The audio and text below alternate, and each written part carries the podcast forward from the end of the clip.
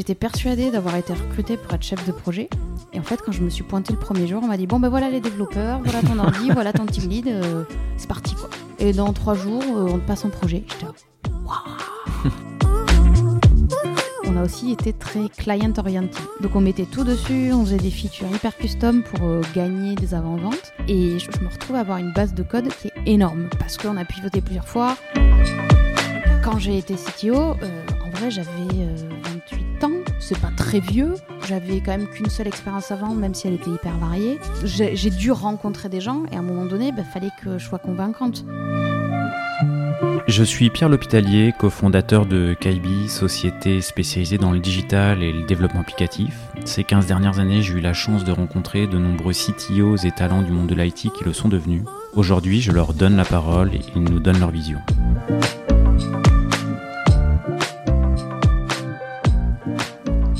Eh bien, aujourd'hui, je suis en compagnie de Marie Terrier, qui est CTO et qui est co-fondeur, cofondatrice de la société Yelda. Merci Marie euh, bah, d'être venue jusqu'ici et puis euh, de venir nous, euh, nous faire un petit feedback sur, bah, sur cette expérience Yelda et puis, et puis les années d'avant également où bah, il y a eu un peu du mouvement. tu as voyagé un peu de par le monde, je crois.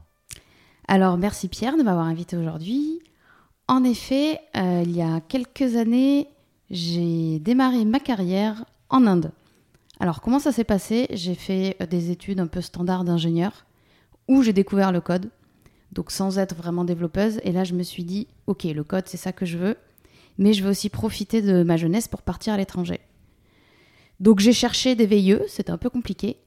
Et C'était- compliqué de trouver un vieux eh bien, figure-toi qu'ils cherchaient pas forcément des développeurs. On va dire que c'était plutôt des postes en gestion de projet.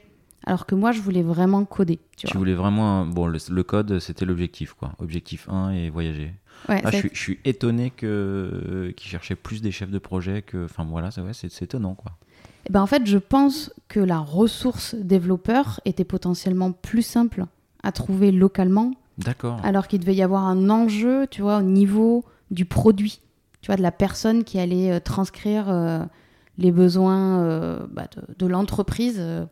Parce qu'au final, on sait aujourd'hui qu'un développeur, il sera capable, euh, peu importe euh, d'où il vient, il sera capable d'exécuter.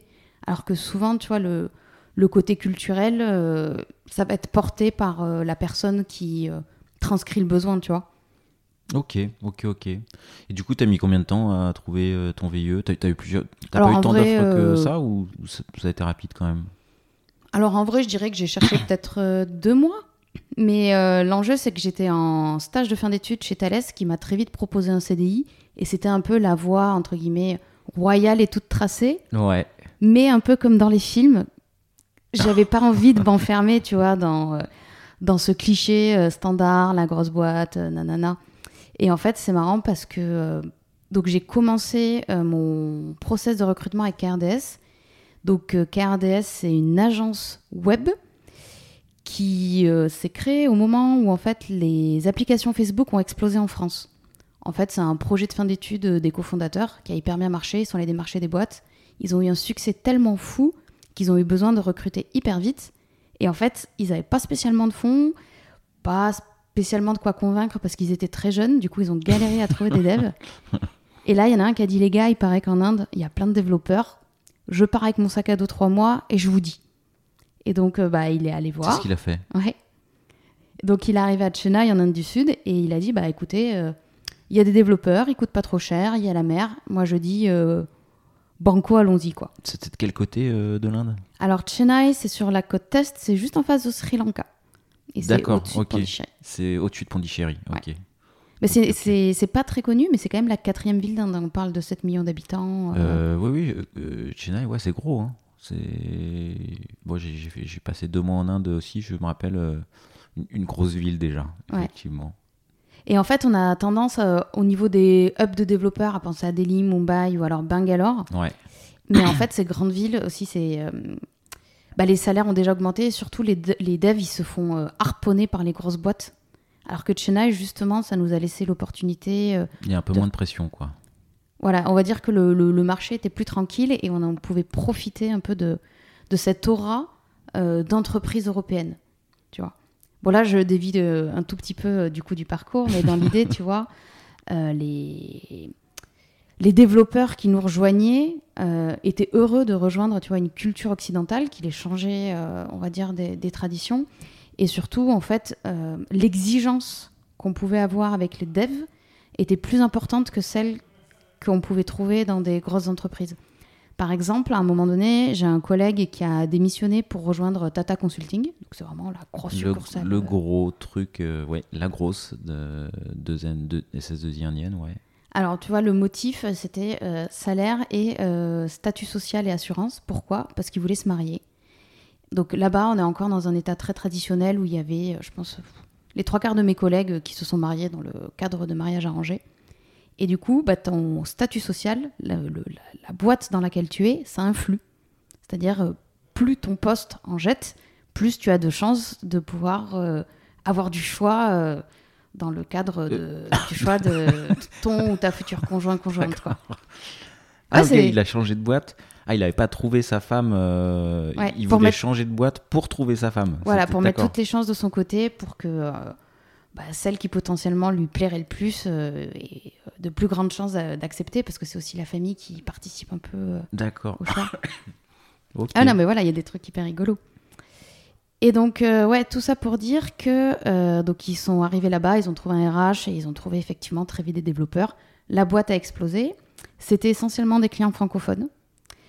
Donc, ils ont recruté des chefs de projet français qu'ils ont très vite envoyés en Inde parce qu'ils se sont rendus compte que euh, bah, pour travailler avec des équipes indiennes, donc déjà tu pars du principe que euh, personne ne parle la même langue, c'est-à-dire que l'anglais c'est pas la langue maternelle des Français forcément, mais c'est pas non plus la langue maternelle euh, des Indiens. Euh, notamment à Chennai par exemple, c'est le tamoul. Ouais. Donc pas de langue commune initiale, culture différente, deux métiers différents. Euh, c'est, t'as vraiment besoin d'être présent sur place pour t'assurer que les choses se passent bien, sinon c'est hyper compliqué. Mais même ça, en fait, c'était pas suffisant. Et du coup, quand moi j'ai postulé pour les rejoindre, eux, ils cherchaient spécifiquement à amener euh, un win euh, développeur euh, français sur place pour aider en fait à faire le lien entre les développeurs indiens et les chefs de projet français. Parce que clairement, il y avait des petites choses qui se passaient pas comme prévu, on va dire ça comme ça. Tu penses à des choses en particulier? Bah alors, je dirais que les chefs de projet n'arrivaient pas forcément à se mettre dans les chaussures des développeurs indiens, c'est-à-dire que euh, il y avait des choses qui se passaient qu'ils ne comprenaient absolument pas, et en fait, ils n'arrivaient pas à faire abstraction en fait des différences culturelles et des différences de métier, parce que déjà un chef de projet qui a du mal à échanger avec un développeur, que ce soit dans un sens ou l'autre, Bon, ben ça, j'ai envie de dire, c'est assez commun. Ouais, ça arrive. Et si en plus, t'as pas du tout les mêmes références culturelles, tu vois, en termes de comportement, de, de, de, de- de signes extérieurs que tu vas te donner, ça devient, euh, ça devient archi compliqué. Tu, tu penses à des trucs en particulier quand tu dis ça ou? Alors, typiquement, qu'est-ce qui s'est passé quand je suis arrivée? Qu'est-ce qu'on m'a dit? Euh, Donc, un chef de projet français qui fait faire une maquette. Donc, c'était d'un profil utilisateur qui demande à, donc, à un développeur indien front-end de faire l'intégration. Et qu'est-ce qui se passe Euh, Donc, sur la maquette, il y avait la tête du chef de projet pour illustrer le profil utilisateur. Et en fait, le, le développeur a intégré euh, bah, sur tous les profils la tête. Il n'a pas pensé qu'en fait l'image était dynamique. D'accord. Et il s'est pas dit, tiens, euh, c'est marrant, le développeur a un complexe. Enfin, si, il, a- il, il s'est pas douté qu'en fait, non, c'était c'était quelque chose de dynamique parce que c'était pas marqué. Donc là, le chef de projet, il me dit, ah, mais ce développeur, euh, il est vraiment trop débile. Et je dis, ah, bah, euh, non, nous, on est des devs. Et en fait, bah, on fait ce qu'on nous dit, tu vois. Et euh, là, spécifiquement, comme en plus les développeurs avaient un peu pris cette habitude, pardon, les chefs de projet avaient un peu pris l'habitude de prendre les développeurs un peu pour des limites des monkeys, tu vois, qui faisaient, qui, qui exécutaient bêtement la tâche. Euh, ils donnaient plus de contexte.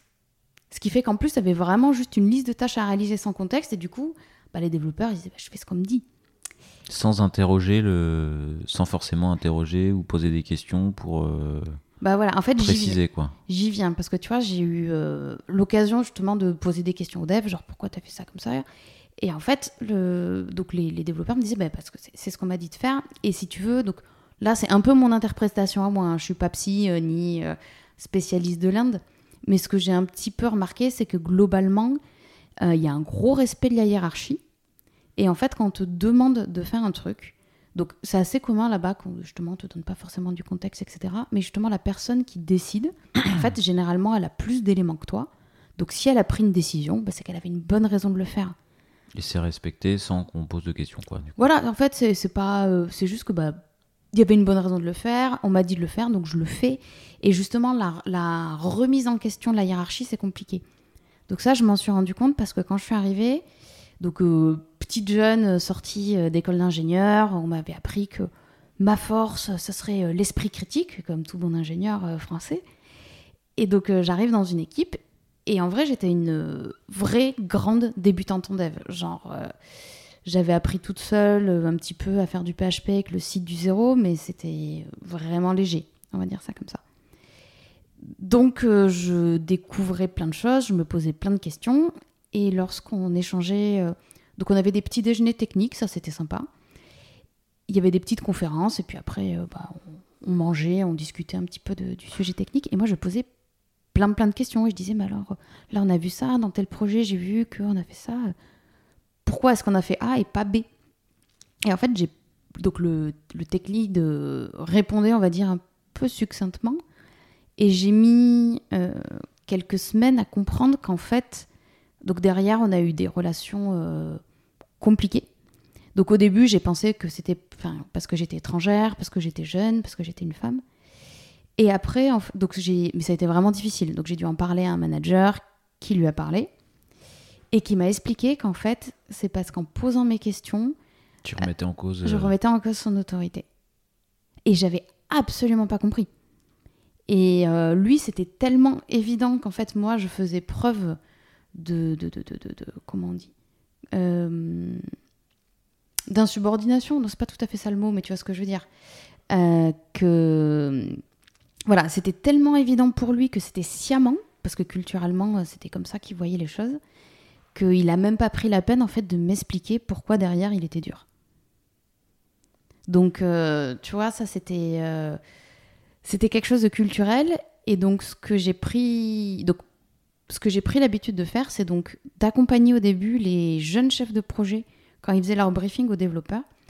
Et donc, je leur expliquais, euh, si tu demandes à ton équipe s'ils ont bien compris, tu as 95% de chances qu'ils te disent oui. Parce que ça aussi, euh, culturellement, on va avoir tendance à dire oui, tu vois, pour satisfaire l'autorité. Et après, bah, essayer de se débrouiller si jamais c'était pas clair. alors ça, pour le coup, c'est euh, c'est un stéréotype culturel. C'est Et c'est pas euh, qu'en Inde, hein, c'est dans plein d'autres pays. Hein. Ouais, mais du coup, c'est un peu cliché effectivement en Inde le oui-oui.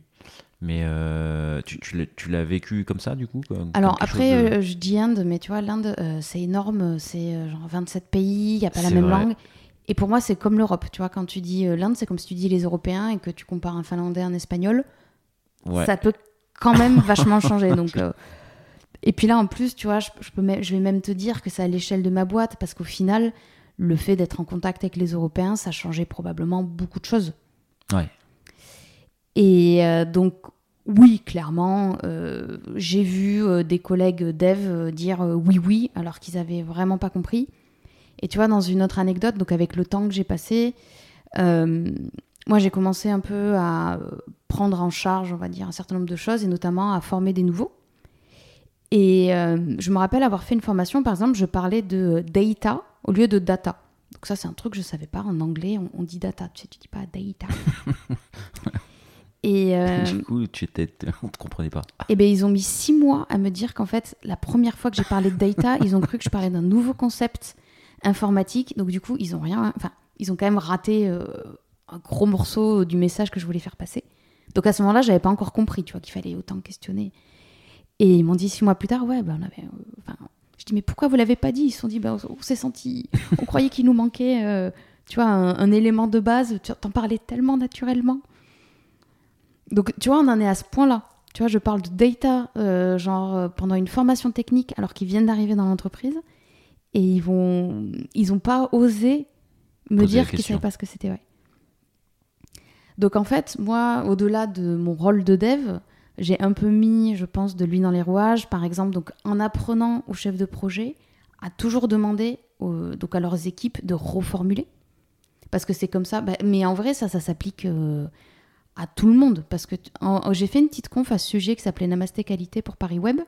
Et c'est marrant parce que les feedbacks que j'ai eus, ça a été euh, donc plein de gens de plein de nationalités qui m'ont dit bah, moi j'ai pareil avec telle autre nationalité. Puis j'ai eu surtout plein de Français qui m'ont dit ouais non mais en fait. Euh, en fait ça marche partout quoi. Ah oui ben nous on a fait ça dans notre entreprise parce qu'on s'est rendu compte qu'entre euh, deux métiers qui étaient relativement différents. Ah bah ouais ok. Mais bon là c'était vraiment exacerbé si tu veux à un niveau où ça mettait vraiment en péril le, le, projet quoi parce que des fois tu pouvais vraiment te retrouver avec un truc archi différent. Et puis surtout, un truc qui m'a vachement marqué, c'est que euh, quand t'as pas le même modèle un peu de pensée et d'organisation, toi, tu peux t'exprimer et euh, dire quelque chose qui te paraît clair, net euh, et précis et pas du tout interprétable. Et en fait, si ça l'est. C'est-à-dire que des fois, donc, les développeurs faisaient un, truc, on va dire, surprenant. Et les, les chefs de projet, je disais, mais pourquoi il a fait ça? Donc il prenait pas, il posait pas la question, il juste il, disait ben non c'est pas ça, c'est ça qu'on veut. Et moi des fois j'allais voir les devs, je disais mais pourquoi t'as fait ça? Et là il me répondait un truc, genre ça se tenait totalement, mais alors c'était tellement alambiqué pour mon esprit de française, jamais j'aurais pensé que la phrase aurait pu être interprétée comme ça, tu vois. Et euh, alors du coup toi tu toi tu cherches un poste de dev, tu vas pour un poste de dev alors, mais le, truc qui est drôle, euh, au final, tu fais plus, enfin, tu fais, tu fais du dev? Oui. Non, en fait, la, la, blague, c'est que, euh, en fait, ils n'étaient pas super sûrs de moi. J'avais recruté, j'avais postulé pour être chef de projet et développeur, deux postes différents. Ils m'ont fait passer une interview de dev et franchement, euh, je pense que j'étais pas à la hauteur. Sauf que je leur ai mis un ultimatum parce qu'en fait, moi, j'avais mon CDI de Thales. Et donc, euh, je pense qu'ils avaient du mal à recruter et ils m'ont dit oui, probablement par défaut, je pense. J'ai pas. Euh, alors, c'est toi qui n'as pas questionné là, du coup. T'as jamais demandé? Hmm, Pas vraiment, parce qu'au final, euh, aujourd'hui, on travaille encore ensemble 12 ans plus tard, donc ça reste un bon choix. C'est un par défaut qui a bien marché, quoi, alors. Ou c'est peut-être même pas. Bah, tu leur demanderas, tiens. Je... Ouais. Pas rester sur des suppositions. Et alors, ce qui est marrant, c'est que comme j'ai bien senti que j'étais pas au niveau d'un point de vue technique, j'étais persuadée d'avoir été recrutée pour être chef de projet. Et en fait, quand je me suis pointée le premier jour, on m'a dit bon ben voilà les développeurs, voilà ton ordi, voilà ton team lead, euh, c'est parti quoi.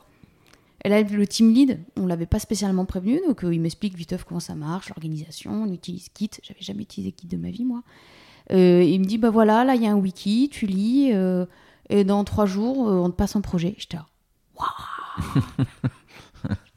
Donc heureusement, j'avais, euh, il m'avait mis à côté d'une développeuse euh, qui devait avoir la trentaine, une, une, maman hyper chill, qui du coup bah, m'a appris sous son aile et m'a un peu, on va dire, expliqué les bases et m'a dit, bah, en gros, ton premier projet, euh, il ressemble à un autre, tu le for, enfin tu le, tu le, check out et tu dis ce que tu veux, enfin fais-le déjà tourner et tu auras genre 80% du projet qui est fait et après tu éditeras tes petits trucs et tout, mais donc, grosse angoisse. Et euh, en vrai aussi, le truc, c'est que les développeurs avaient des horaires françaises, euh, indiennes. Donc, ils faisaient genre du 10, euh, ouais, 10h, 20h. Mais moi, les chefs de donc les seuls français, eux, ils, faisaient, ils étaient sur, calés sur les clients français. Donc, en fait, ils faisaient du 13h, 23h, un truc comme ça. Et sauf que moi, bah, le soir. Ah, c'est particulier, ça, du coup, comme orga, ouais. Bah, le truc, c'est que si tu as un client qui te demande de faire une modif à 16 heures et que tu dis, bah non, moi, ma journée est finie, vu qu'on était dans un contexte d'agence, déjà que les agences ont la réputation de bosser un peu trop, autant dire que si à 16 heures on répondait pas, ils allaient voir ailleurs. Donc, euh, donc les chefs de projet travaillaient tard et en fait, ben moi, de un, je me sentais pas du tout au niveau en tech, j'étais quand même un peu paumée. Et de deux, bah, si je rentrais, je connaissais personne, c'était un nouveau pays. Et les seules personnes que je connaissais travaillaient tard. Donc en fait, bon, je, bah, je me suis auto-imposé un double shift, si tu veux. Enfin, de toute façon, j'avais rien d'autre à faire, j'avais 22 ah. ans. Ah oui, euh. tu as fait du 10-23, quoi. Ouais. Mais c'était un choix, hein. on m'a rien imposé du tout. Euh, c'était vraiment euh, parce que bah, j'aimais bien coder et j'avais globalement rien d'autre à faire. Hein. Parce que de toute façon, tu vois, c'était l'Inde il y a 12 ans, on avait quand même encore des fois des coupures de courant. Enfin, euh, la maison, il y avait toujours un peu des soucis. Franchement, j'étais mieux au boulot. Euh, à aller euh, bah voilà, manger avec les autres Français, puis et à, et à bah, lire, de, apprendre des trucs, tu vois, avancer sur mes projets tranquillement. Ah, mais t'as bossé. euh, Ah, ouais, c'est grosse. Ouais. Ah, mais je le ferai pas aujourd'hui, hein, c'est parce que j'étais jeune. Hein. Hein, j'ai- j'ai j'ai plus l'énergie et j'ai maintenant une vie sociale. ok. Mais alors, ce qui est rigolo et qui a été intéressant, c'est qu'en fait, euh, en restant le soir, il se trouve que le CTO, il avait, donc il y avait un ou deux devs français en France avec lui, mais c'était euh, lui qui était, on va dire, le premier point de contact justement en cas de, bah, de petits changements, de demandes, de bugs en prod. Et en fait, bah, lui, il avait quand même euh, une boîte. euh, Enfin, au plus haut, on était peut-être à 100 personnes, tu vois. Donc, il avait quand même pas mal de choses à faire. en, en Inde, du coup 100 personnes en Inde ou Alors, 100 plus avec. en Inde, je crois qu'au max, on est monté à 70, mais en fait, on a, il y avait des. Des community managers et des sales à Paris, et surtout, ils ont ouvert des agences euh, en Chine et à Singapour. Mais tous les techs étaient en Inde, par contre. Et donc, le, bah, le CTO, à un moment donné, il avait autre chose à faire, donc il s'est mis à me donner euh, bah, des petites tâches, tu vois, toutes les petites tâches qui avaient aucune valeur ajoutée pour lui. Bah, moi, c'était trop bien, j'étais trop contente. Je, je check out des nouveaux projets, euh, j'apprenais à débugger des choses. Et de fil en aiguille, ce qui s'est passé, c'est qu'en fait, je me suis retrouvée à être, avoir mes projets la journée, et le soir, je suis devenue pompier. Et en fait, j'ai adoré ça parce que euh, j'ai découvert tellement de nouvelles choses. Et puis, euh, c'était hyper gratifiant en fait. Et donc, euh, grâce au fait que bah, j'ai fait des heures sup, hein, au bout de trois ans, on m'a proposé d'être donc ce qu'ils appellent technical consultant. C'était tech lead volant. Je pense qu'on peut appeler ça comme ça. Ok. Tu venais au secours des, équipes en transverse. Bah c'est ça, en gros, euh, je m'occupais en fonction de, bah, de la charge de travail, de qui s'occupait de quoi. Je faisais euh, des euh, doc techniques, je faisais les reviews, j'intervenais dans les projets où je gérais des petites équipes de développeurs. Par exemple, tu vois, quand on avait des gros projets euh, et qu'il fallait suivre vraiment genre trois devs pendant une période, bah, les tech leads, ils avaient souvent quand même aussi pas mal d'autres choses à gérer. Du coup, voilà, j'intervenais euh, j'intervenais là-dessus. Et pareil, on m'a aussi donné, bah, c'est là que j'ai commencé à faire, euh, j'avais commencé un peu avant, mais la formation des nouveaux. Donc, les nouveaux euh, développeurs indiens. Donc pareil, je leur faisais de la tech, mais je leur expliquais aussi euh, comment fonctionnaient les chefs de projet français. Parce qu'il y avait des petites choses aussi dans les différences. Tu vois, les Indiens euh, de Chennai, en tout cas, c'était des bisounours, des gens vraiment adorables, hyper sympas, très honnêtes, très droits. Et ben, malheureusement, en France, tu as quand même des fois une culture de ce qu'on va appeler du backup. Tu vois, si t'as pas envie de te faire taper sur les doigts, euh, tu vas, entre guillemets, euh, envoyer des messages écrits, comme ça, si à un moment donné on te, demande des comptes, tu diras, ah bah non, c'est pas moi, euh, moi je lui ai demandé de faire ça, je comprends pas pourquoi c'est pas fait. Et tu vois, les, développe- les, les développeurs indiens, ils avaient pas du tout ça, et plusieurs fois, ça m'a un peu fendu le cœur de voir des chefs de projet français déporter parfois leur faute sur les développeurs. Je trouve pas ça cool du tout, mais ça, ça arrive, hein, tu sais, tes collègues, ils sont pas tous parfaits. Et du coup, tu faisais. Et, euh, mais non, mais du coup, je leur expliquais, voilà, les. Donc, les. euh, N'hésitez pas à questionner les chefs de projet français. Non seulement ils ne vont pas mal le prendre, mais ça va être hyper apprécié. C'est comme ça que vous allez avoir les projets les plus intéressants. Parce qu'en fait, euh, c'est les développeurs qui posent le plus de questions, c'est ceux qui produisent le mieux. Donc, c'est ceux à qui on file les projets, on va dire, Bah, euh, les plus fun, quoi. Avec le plus d'enjeux, de challenge. Je leur expliquais aussi, voilà, euh, bah, pensez bien à garder des traces écrites de tout. C'est important. euh, donc, je mettais ça sous couvert de culture. Mais c'est important dans la culture française. Euh, pareil, si vous remontez des statuts de façon proactive, ça va être hyper apprécié. Parce que c'était un truc que les Français détestaient. Tu vois, t'aimes bien avoir le, statut de l'avancée d'un truc. Et si jamais tu prends du retard, c'est important qu'on te dise Ah, ben là, en fait, je suis en retard. Euh, essaie de réduire le scope auprès du client. Et tu vois, chez les Indiens, c'était pas du tout euh, quelque chose de spontané. Donc, des fois, le, le chef de projet partait du principe que euh, s'il avait pas d'infos, bah, pas de nouvelles, bonne nouvelle. Et genre, Ouais. à deux jours du rendu, il dit bah, Du coup, ça avance, on est prêt pour la QA. Et puis là, le mec, en fait, était totalement dans les choux parce qu'il avait eu un problème technique, qu'il était encore en train d'essayer de le résoudre. Et en fait, il n'avait pas du tout avancé le projet, tu vois. Donc, ça, c'était monnaie courante. Donc, je leur expliquais, les gars, si vous voulez vous faire bien voir, eh ben, euh, envoyez des messages tous les soirs, dites ce que vous avez fait, s'il y a un truc qui va pas. Ça, ça va. Après ça, on l'a transformé en process. Mais au début, euh, tu vois, j'étais, en mode petit tips, tu vois, je suis un peu la, Je suis un peu la gentille Tati, euh, je vais vous aider. Et puis, et inversement, je formais aussi du coup les, les chefs de projet français au travail avec les, les collègues indiens, tu vois, les petites, les petites bonnes pratiques, quoi. Ok, ok, ok. Et tu restes combien de temps, du coup? Alors, j'ai fait euh, un contrat local, un VIE, après je suis passée en expatrié, donc j'ai fait trois ans plein. À ce moment-là, j'ai commencé à vouloir rentrer plutôt, on va dire, pour des questions personnelles, c'est-à-dire que j'avais euh, bien profité, on va dire, du pays, mais il y avait un certain nombre... T'avais voyagé quand même un peu? Oui. Au-delà de ces gros horaires, t'as été. euh, Oui, on, on était en déplacement euh, tous les week-ends. Mais justement, si tu veux, c'est ça, c'est que euh, la, la, dans la vie des expatriés, surtout quand tu es plus jeune, c'est-à-dire que les personnes, on va dire, avec des familles ont des vies plus stables, donc c'est plus facile de construire quelque chose. Mais moi, les, les collègues restaient peu. Tu vois, trois ans, c'était bien au-delà euh, de la date de péremption standard, si je puis me permettre. Et euh, tu vois, ce- les gens repartent avant d'habitude? Oui. C'est, euh, on va dire, entre 6 mois et 2 ans. C'était, c'était vraiment rare, euh, les, en tout cas les moins de 30 ans qui restaient plus de qui restaient. euh, Ouais, toi, t'as t'as fait 5 ans, quoi. 5-6 ans, quoi. Bah, j'ai fait 3 ans plein et après, on a choisi un format sympa qui était que je revenais euh, tous les 2 mois. Je faisais 2 mois, 2 mois, 2 mois, 2 mois. Ah, sympa ça. Ouais, Ok. bah, c'était calqué sur le visa business parce que tu peux pas rester plus de 2 mois euh, d'affilée.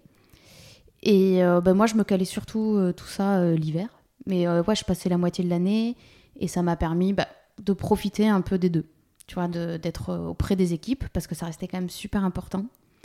Et en même temps, bah, d'avoir quelque chose un peu plus stable en France aussi, quoi. Et euh, sur tes visites, c'est quoi tes, tes plus beaux souvenirs euh, d'Inde euh, en dehors du taf? Alors, euh, c'était... Donc des fois, j'étais un peu fatiguée hein, de faire des gros horaires. Ouais. Et le matin, je me disais, mais qu'est-ce que je fais là? Et, et j'allais au travail en scooter. Et il se passait toujours des trucs de malade mental sur la route. Et là, je me disais, mais en fait, c'est pour ça que je suis là. Et tous tes sens, tu vois, ils sont sollicités. Donc, tu t'as vraiment des gens avec des habits de toutes les couleurs euh, qui traversent tout le temps. T'as des vaches, des chiens, des camions, des trucs. euh. Il y avait très souvent des processions religieuses parce que tu sais que enfin, là-bas, euh, c'est euh, du euh, multi-théisme Ouais, euh, ouais. à son apogée, quoi. Donc, tu avais, toujours des événements. Et les gens étaient hyper gentils. Enfin, donc, euh, donc, en fait, chaque matin, même euh, si en prenant ma douche, je me disais, mais qu'est-ce que je fais là? Ben, Rien que le trajet sur le boulot, je me disais, non, mais je sais va pourquoi je suis là. un truc, quoi. Tu vas voir un trop truc. cool. Ouais. C'était vraiment un gros, gros émerveillement, quoi. Ok, moi je me rappelle euh, mon arrivée en Inde. euh, Je j'arrive en Inde et à Mumbai et je veux aller à je veux aller à Goa et j'ai mis 36 heures à trouver Mm. la station de bus. Pas mal. j'ai mis 36 heures. Figure-toi que je l'ai trouvé, mais c'était pas la station de bus que je cherchais. c'était pas la, pas la gouvernementale. Donc c'était un truc euh, privé. Je me suis Ouais. retrouvé dans un bus sans vitre, euh, euh, tout cassé. Euh, et quand je suis parti, le bus s'est empalé dans un camion. Ça a généré une course poursuite dans Mumbai avec un chauffeur de bus qui bénit le bus euh, toutes les 4 heures avec de l'eau. Et là, tu te dis, euh, ouais, Classique. ouais, il, il se passe des choses ici. Bah, si tu veux, j'ai une super anecdote que je trouve géniale. Donc, il y a plein de fêtes. Et une de mes préférées, donc je sais plus le nom, mais en gros, c'est la fête des objets. Des objets? Ouais, donc tu remercies tous les objets qui te servent au quotidien. Et donc, euh, il y avait euh, les femmes de ménage, un prêtre qui venait le matin, et même les développeurs le faisaient à leur échelle. Donc, en fait, tu remercies tous tes outils. Donc là, il y avait un mec qui venait avec une petite poudre rouge et qui bénissait tous les trucs du bureau, genre la machine à café, les écrans, les souris, les claviers, les unités centrales. Et donc, en fait, tu sais, comme le bindi que tu mets sur le front, Ouais. bah, le mec, il mettait un petit. Genre, il mettait sur une espèce de pâte qui colle un peu de poudre et il collait ça sur tous les objets. et c'était pour remercier tous les objets qui nous aidaient au quotidien. Et il y en a d'autres, des euh, fêtes ou des, euh, des rituels euh, comme ça un peu euh, atypiques. euh. Parce que Euh, je- moi, je connaissais le festival des couleurs. euh, que j'ai Ouais, pas- c'est que au j'ai- nord, que ça, J'ai surtout. pas fait. Mais le, ouais, non, le festival des objets, je connaissais pas. ah bah, dans le sud, on a des... Diwali, c'est la fête des Lumières, donc c'est là où il y a beaucoup de feux d'artifice. Ouais. Et c'est vrai que je pense qu'un an sur deux, on avait euh, au moins quelqu'un qui s'était cramé les mains euh, et qui revenait tout bandé euh, parce que euh, bah, les Ah gens ouais. ils achètent des pétards de malade mental et tu les, tu les fais partir dans la rue. Et... C'est hyper cool, mais d'un point de vue occidental, c'est super dangereux. C'est vraiment genre. Un des- an sur deux, il y avait quelqu'un qui, a- qui revenait blessé, quoi. Ouais, parce que bah, tu sais, t'as des, des- énormes pétards, mais des trucs genre, je sais pas, 15 cm de diamètre, les gros. Des Donc tu- bombes. Tu les allumes dans ta rue, et puis des fois, le truc il part pas, le mec se rapproche, elle lui pète dans la main, ou il y a un voisin, bah, le, le machin s'est, co- s'est cogné à une branche et s'est retombé dessus. Enfin, c'est. euh, Il y a toujours une histoire, quoi. Ouais. ok, ok, ok. D'autres choses, d'autres moments de vie comme ça que tu as envie de partager? Hmm, Qu'est-ce que c'est qui est drôle? Alors, parmi les différences culturelles aussi, on avait le, le rapport à l'alcool. C'est-à-dire que pour nous, c'est normal. Enfin, c'est normal. Si, quand tu as fait des études, ou même ou pas d'ailleurs, enfin, on, on boit beaucoup en France. non, mais c'est vrai. C'est c'est commun. euh, on a, on- tu vas boire à table le soir et potentiellement tu vas boire quelques verres après le boulot. Et au début, quand tu es jeune, tu cherches tes limites, on va dire ça comme ça, mais à un moment donné, tu les connais et après, c'est juste. euh, Enfin, c'est modéré. Sauf qu'en fait, là-bas, l'alcool, c'est pas du tout euh, quelque chose de commun. Et nous, les Français, on est arrivés, on a importé ça. Le, le- le fait de boire de l'alcool. Donc, les fois, on a commencé un peu à Euh, faire Je des. me rappelle plus, du côté de Chennai, c'est euh, autorisé ou c'est interdit? C'est autorisé, mais en fait, la vente est régulée dans des wine shops, donc c'est des magasins fermés qui. euh, pardon, pas fermés, mais. en gros, tu as des vendeurs derrière des grilles. Donc, vraiment un grillage. hein. Donc, les, les personnes tentent des billets, tu dis ce que tu veux, on te rend une bouteille, et globalement, bah, il y a quand même beaucoup d'alcooliques. Euh, moi, j'y suis allée une fois avec euh, des amis indiens qui voulaient pas que j'y aille. J'y suis allée quand même. Après, j'y suis pas revenue parce que c'était quand même euh, euh, pas un peu dangereux pour une fille, je dirais.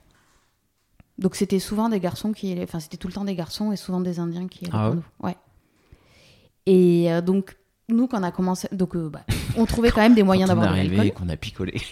Eh ben oui, bah, c'était trop rigolo parce que du coup, euh, pour certains des collègues, en fait, ils avaient jamais. Enfin, ils nous ont vu boire. Et puis surtout, moi, euh, je fais 1m53, euh, j'avais 23 ans. Enfin, euh, je suis pas hyper impressionnante. Donc, du coup, ceux qui savaient pas et qui se sont calés sur mon débit, bah, quand t'as jamais bu de ta vie, t'es très vite quand même sous. Par terre.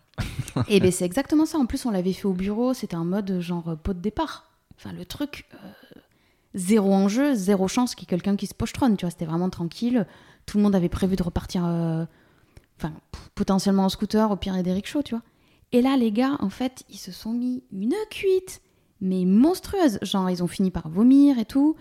Et ben, au final, euh, on a aménagé des trucs euh, ben, dans les bureaux. Et euh, bah, ils sont restés dormir au bureau. Et il y en a un, genre pendant des années, il m'a dit Oh là là, Marie, le jour où j'ai vomi, j'étais vraiment trop content que tu me tiennes la main, que tu me dises ça va passer, ça va passer, que tu me donnes un verre d'eau. Ouais, je te jure. Et le mec, genre, il était plus vieux que moi, il avait 30 ans, tu vois. Mais il s'était jamais mis. euh, Enfin, il avait jamais euh, trop bu, quoi. Ok, ah c'est rigolo, c'est rigolo. Ça, euh, ça me fait penser. Allez, tiens, je partage aussi un truc, c'est pas trop habituel, mais euh, je me suis un peu baladé en Inde et puis il y a des États où c'est interdit. Tout et à du fait, ouais. coup, il me semble que c'est dans le Kerala, à Kochi, donc Inde du Sud, mais de l'autre côté, que c'est interdit. Et bon, on savait pas que c'était interdit, on demande une bière. Et le type, euh, oui, oui, un, un specialty. Non, non, euh, une bière. Euh, oui, oui, un spe- specialty. et le type m'a ramené ma bière dans. Enfin, m'a ramené une théière. J'ai dit, qu'est-ce qu'il fait? J'ai pas du tout demandé ça. Et il y avait ma Kingfisher probablement dans, dans la théière, c'est rigolo. Ouais, où il y a une fois, enfin, on s'est fait virer d'un bar parce qu'on jouait aux cartes, genre on faisait une bataille, et en fait c'est interdit les jeux. Parce que euh, les jeux en général, ça peut devenir des jeux d'argent. Les jeux de cartes, c'était des jeux d'argent. Ah ouais? D'accord, ok. Mais Ça dépend des états, ouais. Je Ok. sais plus lequel c'était, mais euh, Bon, c'est bah, c'est plein de belles histoires, l'Inde, Voilà. dans tous les cas. on a un peu dérapé. Ouais, et alors du coup, euh, alors du coup, po- tu repars parce que tu, c'est quoi les déclics, c'est quoi les envies, c'est la famille, c'est euh, le rythme, euh, marre de voir des éléphants au carrefour, euh, qu'est-ce que? Un peu de ça, on va dire euh, que. euh, Enfin, voilà, en- envie d'autre chose, mais j'étais quand même très attachée et j'arrivais pas à dire au revoir. Du coup, quand j'ai échangé euh, avec euh, les associés à ce sujet, ils m'ont dit bah, écoute, nous en vrai, euh, on t'a formé. Euh, Aujourd'hui, justement, on te propose ce poste un peu de technical consultant qui quand même me plaisait beaucoup. Donc ils m'ont dit, bah, écoute, nous on a déjà l'habitude d'envoyer régulièrement les développeurs français en Inde. Toi, si tu veux, on te propose le même format, mais plus intensif. J'ai dit, bah, banco. Donc ça, ça a quand même duré trois ans, hein, ce, Ce format-là. ce format intermédiaire, ouais. Et donc euh, j'ai décidé, on va dire, d'arrêter au bout de trois ans parce que c'est vrai que ce type de rythme de vie, euh, au début, on a l'impression d'être partout et à la fin, on a l'impression d'être nulle part parce que personne ne sait jamais quand je suis là. Euh, C'était un peu compliqué à gérer. Et ça arrivait à un moment en fait où donc le business initial de KRDS, qui était les apps Facebook, s'est effondré. Genre, je sais plus en quelle année c'était, peut-être euh, 2016-2017 par là. Donc d'habitude, il y avait toujours un creux euh, l'été. Ouais. Donc les, les- c'est normal, tout le monde était en vacances. euh, et ça reprenait toujours euh, à fond en septembre. Et là, bah, cette année-là, genre, ça reprend pas. Il n'y a pas de demande d'application Facebook. euh, et ça se maintient 1, 2, 3, 4 mois. Bon. Mais en même temps, plus ou moins à la même période, Facebook a décidé d'ouvrir son API de Messenger. Donc ça, c'était en 2017. Et comme on était, on va dire, connu sur le marché euh, des réseaux sociaux, c'est-à-dire qu'on avait été spécialiste Facebook à un moment, mais je veux dire, on a fait... euh, Enfin, on faisait des réseaux sociaux en général, des opérations sur Instagram. Je me suis retrouvée genre à lire de la doc euh, de WeChat avec du Google Translate. Enfin, on était un peu capé sur le sujet. Et, et donc on a reçu beaucoup en fait de devis pour faire des chatbots Messenger. Moi à ce moment-là, j'avais aussi un peu fait le tour de ce que je pouvais tirer et apporter, je pense, dans ce poste de technical consultant euh, au sein de KRDS. Tu vois, j'avais euh, Ouais. j'avais un peu apporté tout ce que j'avais à apporter avec mon regard et j'en avais retiré pas mal de choses. Et donc là, ils m'ont dit, bah, écoute, si tu veux, on va un peu changer ton poste. Là, euh, les chatbots, c'est quelque chose qui est nouveau. Enfin, c'est pas hyper compliqué, mais c'est quand même nouveau, tu vois. Enfin, on va un peu créer une sorte de framework interne pour pouvoir reproduire ça. Il y a des bonnes pratiques conversationnelles, euh, comment designer tout ça. Si tu veux, en fait, on va te nommer un peu euh, directrice de ce petit pôle, tu vois, du sujet euh, des chatbots. Et c'est toi qui prendras en entrant bah, tous les sujets de chatbot. Tu prendras les, devs que tu veux dans ton équipe, tu bosseras avec les chefs de projet et tu vas faire un peu mini CTO, mais sans te poser les mêmes questions que, que le CTO, tu vois. Genre, je faisais pas de l'infra et tout. Donc, on commence à faire ça. En vrai, je kiffe. Genre. Ben ouais, euh, c'est marrant. Pour le coup, il y a plusieurs choses que j'aime bien dans la vie, mais ça, ça fait partie des trucs où ça m'a vraiment fait, euh, fait marrer de faire ça, de, de- de commencer à faire des conversations, parce que, en fait, les gens qui utilisent ça, tu vois, genre, ils s'amusent. Enfin, surtout au début, euh, les chatbots des marques sur Messenger, c'était n'importe quoi, c'était des jeux, enfin, fallait prévoir plein de choses. les clients, ils s'attendaient aussi à tout et n'importe quoi, tu vois. Il y en avait qui s'attendaient à ce qu'on leur fasse un, enfin, un truc euh, vraiment intelligent comme dans les films. Enfin, c'était, euh, ah ouais, c'était, hyper, euh, c'était hyper rigolo, tu vois, les, les échanges de vulgarisation où tu devais euh, habilement un peu casser les ardeurs des clients qui imaginaient des trucs de fou, quoi. Euh, parallèlement à ça aussi, le Ah non, ça on peut pas faire, monsieur. Comment ça, il peut pas deviner tout seul la réponse? Et euh, ouais, parallèlement aussi à ça, ce qui s'est passé, c'est que le CTO de la boîte a euh, commencé doucement à vouloir euh, partir pour des raisons personnelles. Donc en fait, il a... Donc on était deux à ce moment-là technical consultants. Donc il y avait aussi un Allemand qui lui était plutôt basé à Singapour et faisait comme moi des allers-retours en Inde pour le marché asiatique et euh, deux tech leads sur place. Et en fait, il nous a, entre guillemets, euh, fait une sorte de passation sur euh, des sujets un peu plus. euh, bah, gestion de boîte, gestion des serveurs, etc. C'était quand même un peu old school à l'époque, ce qu'on avait. euh, Enfin, on avait des, des, enfin, des serveurs à gérer sur OVH. C'était des trucs. euh, enfin, moi, c'était quand même assez loin du dev, hein, tu vois. Ouais. Et puis à un moment donné, il a dit Bon, bah les gars, je pars en voyage en Nouvelle-Zélande. Je serai dispo une demi-journée par semaine. Sinon, bah, débrouillez-vous. Ah ouais. Bah, après, alors à ce moment-là, l'autre technical consul- consultant était, on va dire, présagé pour devenir euh, CTO derrière. Mais euh, les associés attendaient un petit peu avant de s'engager, parce que tu vois, c'est quand même un poste euh, important. Et donc là, j'ai un peu mieux découvert, on va dire, l'envers du décor, parce qu'on a géré à quatre collégialement, on va dire, l'envers du décor technique, on a pris des décisions un peu structurantes, on a mis en place des nouvelles choses. Donc là, ça a, entre guillemets, rassasié justement, tu vois, mon envie de renouveau que j'avais eu quand j'étais rentrée. Et euh, donc à ce moment-là, les associés, de leur côté, donc en voyant tous ces appels d'offres euh, de, de, chatbot, se sont dit, hmm, ça nous rappelle un truc. Nous qui avons créé une boîte au moment où les apps Facebook sont sortis. Tu vois, des petites tendances business. Et en fait, quand ils ont créé cette agence, euh, je pense que s'ils avaient un regret aujourd'hui, ça serait d'avoir fait du tailor-made pour plein de, grands comptes au lieu d'avoir développé un produit, un produit euh, Parce qu'en plus, à ce moment-là aussi, les principaux, enfin, parmi les concurrents principaux qu'on avait, tu avais des générateurs d'app Facebook qui avaient fait. Euh, parce que tu avais plein de trucs, c'était. entre guillemets, c'était un peu nul, tu vois, c'était des quiz, des petits jeux. Ça, nous, on les codait genre en deux jours, tu vois, on forquait des trucs, mais bah, quand tu as un générateur, c'est encore plus rapide. Et puis surtout, tu pas à échanger avec ton client, il plotte tout seul, euh, tu vois, son image de header.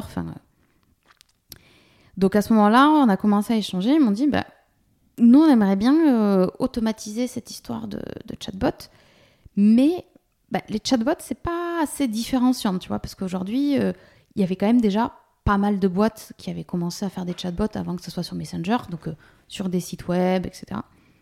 Et il se trouve que d'un point de vue market aussi, ce qui est arrivé à ce moment-là, ça a été l'arrivée de Google Assistant et Alexa euh, aux US, les enceintes connectées. Et donc là, on s'est dit, bah voilà, et on a appris que ça allait arriver en France. Et surtout, eux, ils faisaient un marketing de malade mental pour que les développeurs, un peu comme euh, tu vois sur, euh, au début d'iOS et d'Android, en fait, fassent des applications dans l'écosystème Google Assistant et Alexa. Donc avec le boom qu'on a vu aux US, le boom des chatbots, on s'est dit, bah voilà, Là, on va. Il y a un truc là. Ouais, il y a un truc et cette fois, on va pas faire la même erreur, on va faire un produit. Et là, ils m'ont dit, ben Marie, du coup, est-ce que ça te dirait d'être CTO Donc ça, c'était en 2017-2018. La chance qu'on a eue à cette époque, c'est que comme ils avaient déjà monté une boîte qui fonctionnait bien, en fait, ils avaient déjà des personnes qui avaient confiance en eux, donc notamment des business angels qui en fait ont mis de la, de la trésor, bah, de la trésor euh, sur euh, bah, le concept. Donc moi, ils m'ont proposé euh, d'être euh, associé avec eux ou de commencer en étant la première employée. Et dans la mesure où euh, j'avais, bah, pour ainsi dire, une seule expérience, c'était avec eux, j'avais vraiment vécu bah, dans un autre monde. la technologie en Inde, c'était pas la Startup Nation, quoi. Donc j'avais aucune idée de là où je mettais les pieds. J'avais quand même un peu envie de sécurité après bah, toutes ces années quand même qui étaient très folklorique, on va dire ça comme ça. Donc je leur ai, et, euh, donc je leur ai dit, bah écoutez, euh, voilà, je préfère, je préfère être la première salariée, mais par contre, je suis vraiment chaude pour être CTO et euh, bah, cofonder tout ça. Donc c'est comme ça que. C'est pas commun comme. Enfin, ouais, te, te... a posteriori, quelques années plus tard, tu. Te ouais, ce choix-là d'être salarié et pas associé euh, bah Alors, je, vais sauter des étapes, euh, on reviendra en arrière, parce que, comme on en a discuté quand on a préparé euh, le podcast, on a eu, on va dire, pas mal de pivots pour des raisons diverses et variées, on va dire, indépendantes de notre volonté. Et aujourd'hui, on va être à l'équilibre à la fin de l'année, tu vois, au bout de 4 ans et demi. Ouais. Et donc, aujourd'hui, mes, mes, les cofondateurs, les associés, euh, peuvent se payer, mais en fait, ils vivent euh, surtout euh, de, de l'autre boîte. Et même, tu vois, si je suis encore là aujourd'hui, c'est que j'ai la foi sur le fait que bah, on continue à grandir, il y a encore des challenges et tout ça, mais je pense que aujourd'hui, je vois des amis CTO qui potentiellement font du freelance à côté, ce qui leur fait quand même des semaines lourdes. Tu vois enfin, je vis à Paris, à un moment donné, ça a un coût et euh, je n'aurais pas la vie que j'ai aujourd'hui si j'avais choisi euh, d'être associée. Et au final, moi, j'ai pas fait ça, entre guillemets, euh, pour la thune ou pour la gloire. C'est que, comme je t'ai dit, tu vois, les, les chatbots... Le, projet, ça te, le, projet te plaisait, les gens avec qui tu allais bosser, ça, bah, bon, tu les connaissais, il n'y avait pas de sujet. Ben, je les connaissais, effectivement. Donc, Thomas, mon, mon CEO, on s'entend très bien, on bosse vraiment bien ensemble. Enfin, tu vois, on a vraiment trouvé Je savais déjà qu'on fonctionnait vraiment très très bien ensemble. Donc aujourd'hui, comme il y a 4 ans, il n'y a pas de sujet, tu as fait le bon choix, quoi. Ouais, carrément. Ça, j'en suis persuadée. Et donc quoi. là, vous arrivez à l'équilibre, en fait. Ouais. Donc, euh, je vais peut-être repartir en arrière, je pense. D'accord. Facile. Donc, euh, le, le truc, c'est que pour se lancer, on a eu une chance monstre. C'est-à-dire qu'on a gagné un projet avec la FNAC qui voulait en fait permettre de faire des achats à la voix sur Google Assistant. Donc, eux, ils se sont positionnés hyper tôt là-dessus. Parce qu'au moment où Alexa arrivait, ben, concurrent Amazon, enfin, plus gros concurrent de la FNAC. Donc, eux, ils ont dit, ben, en fait, on ne peut pas rester sans permettre euh, à nos, enfin, aux, clients potentiels d'acheter à la voix dans leur salon. Donc là, Google est arrivé en disant bah, les gars, venez avec nous, euh, on va vous donner tous les moyens possibles pour développer ça. Et en fait, nous, on a- donc il y a eu un appel d'offres et nous, on s'est positionné en disant bah, écoutez, donc on a, on a fait la start-up. hein. En vrai, on a un peu bullshité, on a dit oui, on a déjà un outil tout prêt. Donc en vrai, c'est mon euh, CEO qui a fait des super belles maquettes euh, qui n'étaient pas du tout commencées, évidemment. hein. Et euh, bref, on a remporté cet appel d'offres. Et là, il m'a dit Bon, ben Marie, c'est parti. Donc, en gros, j'ai démissionné et j'ai commencé le lendemain dans la nouvelle boîte. Et euh, bah, c'est parti très vite. En fait, on a dû. euh, Ah, c'est parti sur ce 7 AO, quoi. Que, Ouais. bah, une fois qu'il était remporté, il fallait, fallait délivrer, quoi. Exactement. Et en fait, ça a été euh, très marrant. Donc, il y avait le côté, on va dire, back-office, qui est le produit qu'on vend. Et il y avait aussi le fait bah, de déployer une action sur Google Assistant. Donc, c'était quand même nouveau. Et en fait, ce qui était spécial, c'était la première fois aussi, donc en France, qu'on faisait de l'achat à la voix. Donc, c'était, ça avait un tout petit peu démarré aux US, mais genre les tutos, euh, bah, il n'y avait pas de tutos hors ceux de Google à l'époque. Tu vois, il n'y a personne qui avait fait trop de retour d'expérience. C'était buggé de ouf. Et en fait, je débuguais en direct avec les équipes de Google. Genre, je- Alors, t'avais le décalage horaire, tu vois, je leur envoyais, enfin, je leur faisais des repro steps, tu vois, je disais, bah, j'ai envoyé tel JSON et euh, pff, là, le truc, il me répond plus, ou il y a une erreur euh, mal forme, euh, format et je savais pas pourquoi. Et ah oui, c'est vrai, là, on n'a pas trop détaillé l'erreur. Genre, Super. Ah Non, mais il y a eu un petit enjeu où, tu vois, juste les... on suivait des formatages, mais en vrai, ça rendait pas très bien sur l'écran. euh, Parce qu'en en vrai, t'achètes pas la voix sur ton enceinte. Il y a un moment donné où, en fait, l'enceinte rend la main à ton téléphone. Donc, en fait, tu fais tout ton parcours d'achat, de découverte sur, à la voix. Ouais. Et au moment de payer, en gros, on va dire, ben voilà, le- il y a un compte Google qui est associé à cette enceinte. On va lui envoyer une notification. Si tu appuies sur la notification, tu arrives donc dans l'interface de Google Assistant sur ton téléphone ou de iOS d'ailleurs, ça marchait ça. euh, si tu avais installé l'app et tu en gros, il fallait que tu appuies vraiment, enfin que tu t'authentifies et que tu valides le paiement sur ton téléphone. C'était, c'était, euh, en gros, tes enfants, ils pouvaient pas s'amuser à commander une PlayStation euh, à la voix. D'ailleurs, euh, on pouvait pas acheter des produits. Heureusement. euh, ouais. tu pouvais pas acheter des produits à plus de 79 euros. C'était la limite. Ok. Et bref, tout ça pour dire que bah, ça nous a lancé direct et que ça nous a donné un super cas d'usage. Parce que mine de rien, bah, la Fnac, c'est quand même une jolie marque française. Et puis on a. ça nous a fait une jolie pub. Ah bah, c'est un, une sacrée ref. Hein. Donc on était chaud patate. Et en fait, bah là, plus rien. Donc euh, mes associés vont en rendez-vous client. Il y a plein de gens qui sont hyper curieux. Donc à ce moment-là, on surfe vraiment, tu sais, sur euh, le côté. euh, oui, on est innovant. Enfin, tu vois, c'est c'est des Ouais. trucs de grandes marques qui ont besoin de montrer qu'ils font des trucs dans l'innovation. Mais c'est tellement nouveau que globalement, le retour, c'est bah, on reviendra l'année prochaine. Parce qu'en vrai, là, est-ce qu'on a vraiment besoin euh, d'être sur Google Assistant Euh, Pas vraiment. On verra avec le budget de l'an prochain, mais on est chaud. Sauf qu'en fait, euh, les Français ont acheté hein, des Google Assistant ou des Alexa, ou on leur a offert, hein, parce qu'on se rappelle un peu des super packages d'Alexa qui refilaient des Alexa gratuits dans tous les sens. Mais par contre, le taux d'adoption a été vraiment mauvais, c'est-à-dire que les gens s'en servent pour la musique, un minuteur, quelle il fait. Et dans les faits, ils n'utilisaient pas les applications qu'il y. Par exemple, la FNAC, aujourd'hui, euh, je ne sais pas si je devrais dire ça, euh, mais on a, de toute façon, ils le savent, Euh, les, conversations qu'on a, il y a eu, mais vraiment très peu d'achats qui sont faits à la voix. Et une majorité des utilisateurs qu'on a eu, c'est Google Assistant qui s'est trompé quand la personne disait OK Google, bah, il comprenait parler à la Fnac et en fait c'était autre chose, c'est quelqu'un qui voulait un morceau de musique qui ressemblait. euh. Donc on le, on- quand on regardait les conversations a posteriori, on voyait ah bah oui non ça c'est pas c'est pas un utilisateur. D'accord, ok. Ouais donc là euh, c'est c'est un peu la déception parce que euh, Le marché était pas mûr, quoi. Bah non. Donc, euh, parce qu'en plus, on avait euh, donc, construit quand même un produit, un vrai produit, hein, où tu pouvais donc, euh, consulter euh, tes conversations, euh, entraîner tes intents au niveau du machine learning, éditer tes textes, un vrai outil, tu vois, conçu, donc un, générateur de d'applications Google Assistant, Google Assistant et Alexa. Parce qu'en plus, très rapide, j'ai continué à travailler. À partir du moment où j'ai fait la structure, j'ai un dev indien qu'on a payé de l'agence pour bosser avec moi. Et j'ai pris euh, tout de suite euh, aussi une alternante qui est encore avec nous euh, quatre ans plus tard. Et on a recruté très vite un dev avec l'argent qu'on avait eu. Donc en gros, on a été trois devs et demi à bosser dessus. Très vite, quoi. Ouais, donc en gros, on a bien avancé, quoi. Donc là, on se retrouve avec un produit et tout, et le, le marché n'est pas là.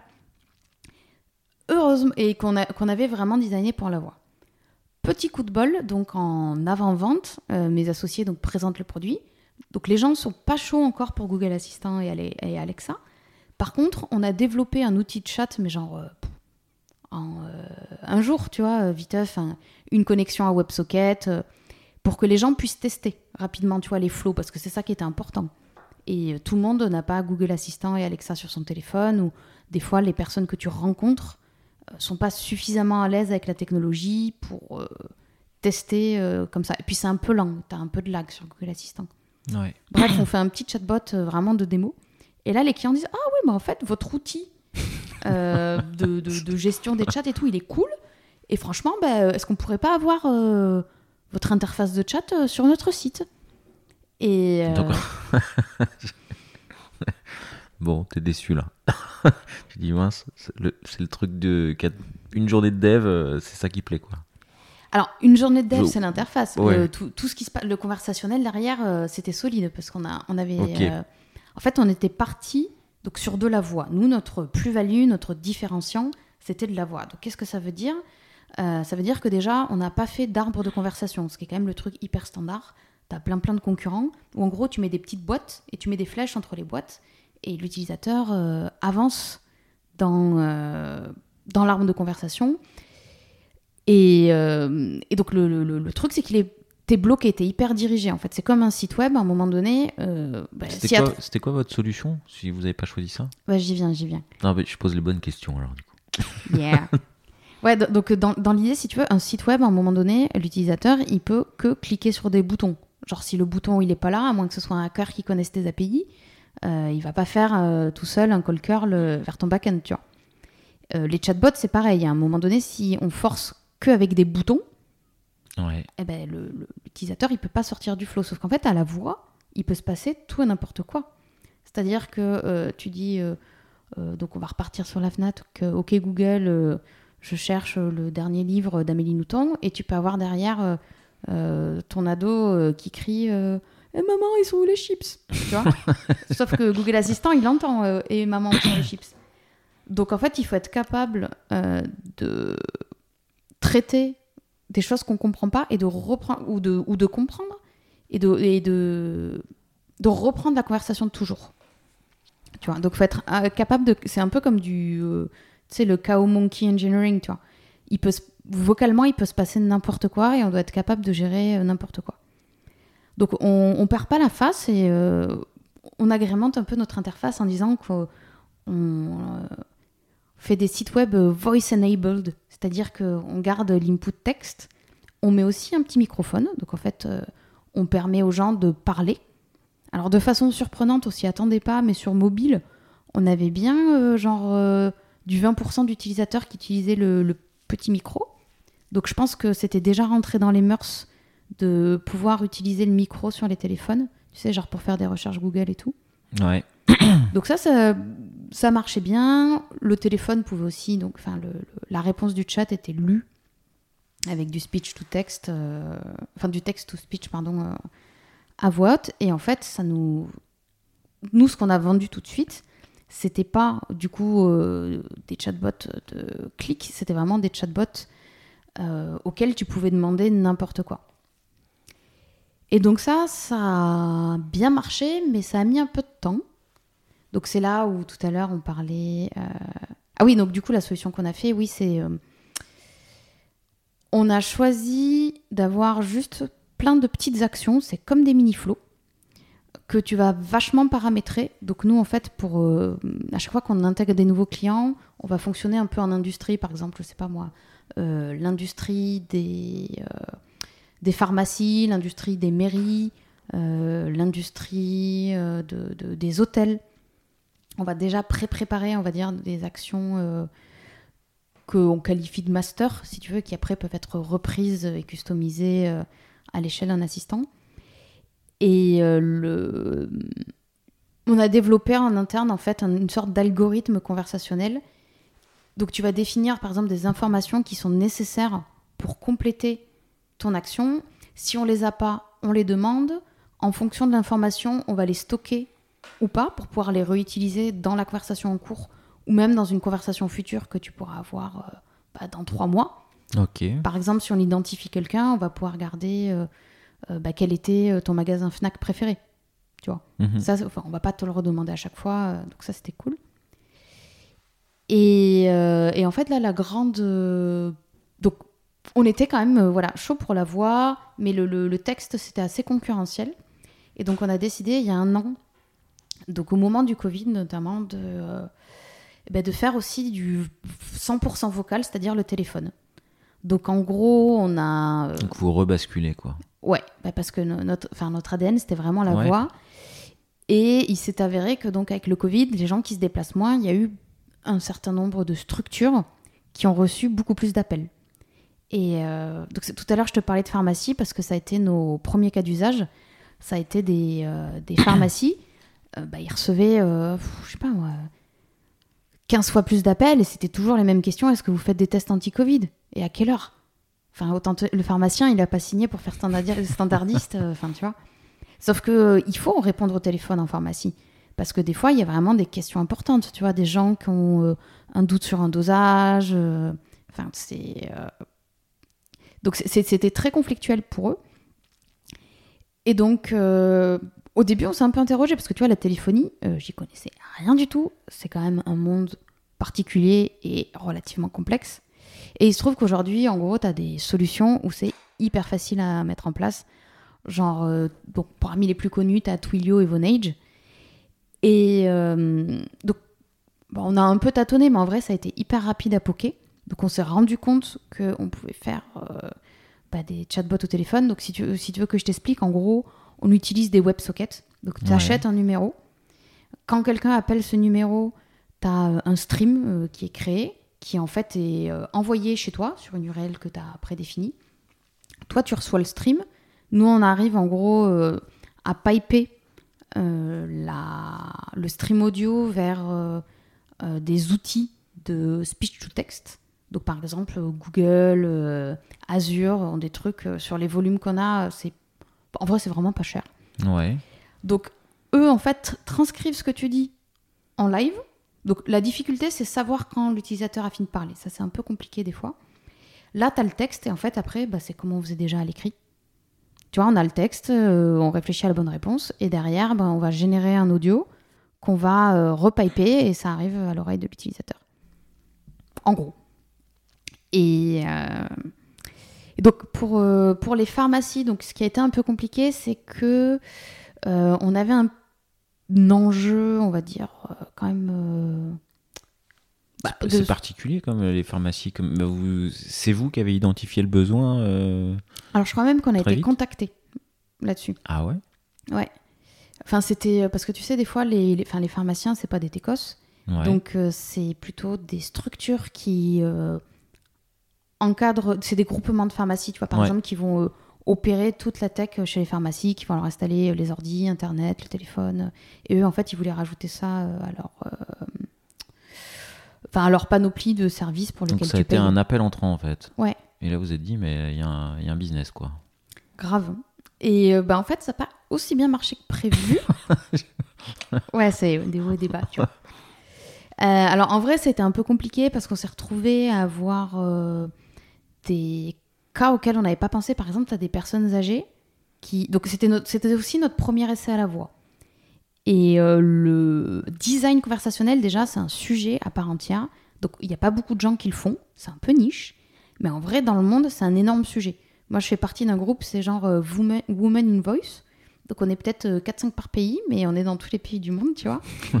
Et euh, donc, euh, y a des, enfin, dans le tas, il y a des filles qui sont hyper spécialisées, euh, tu vois, vraiment dans la partie machine learning pour faire du mot STT. Il y en a qui vont designer des conversations.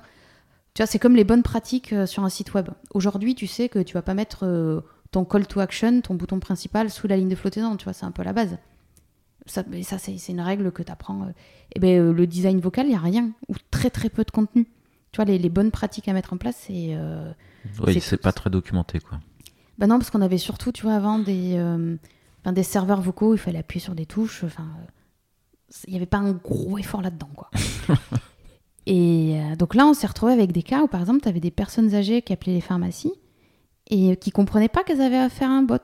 Bah, pourtant, on mettait un petit truc sympa. Bonjour, euh, je suis Virginie, l'assistante virtuelle de la pharmacie machin.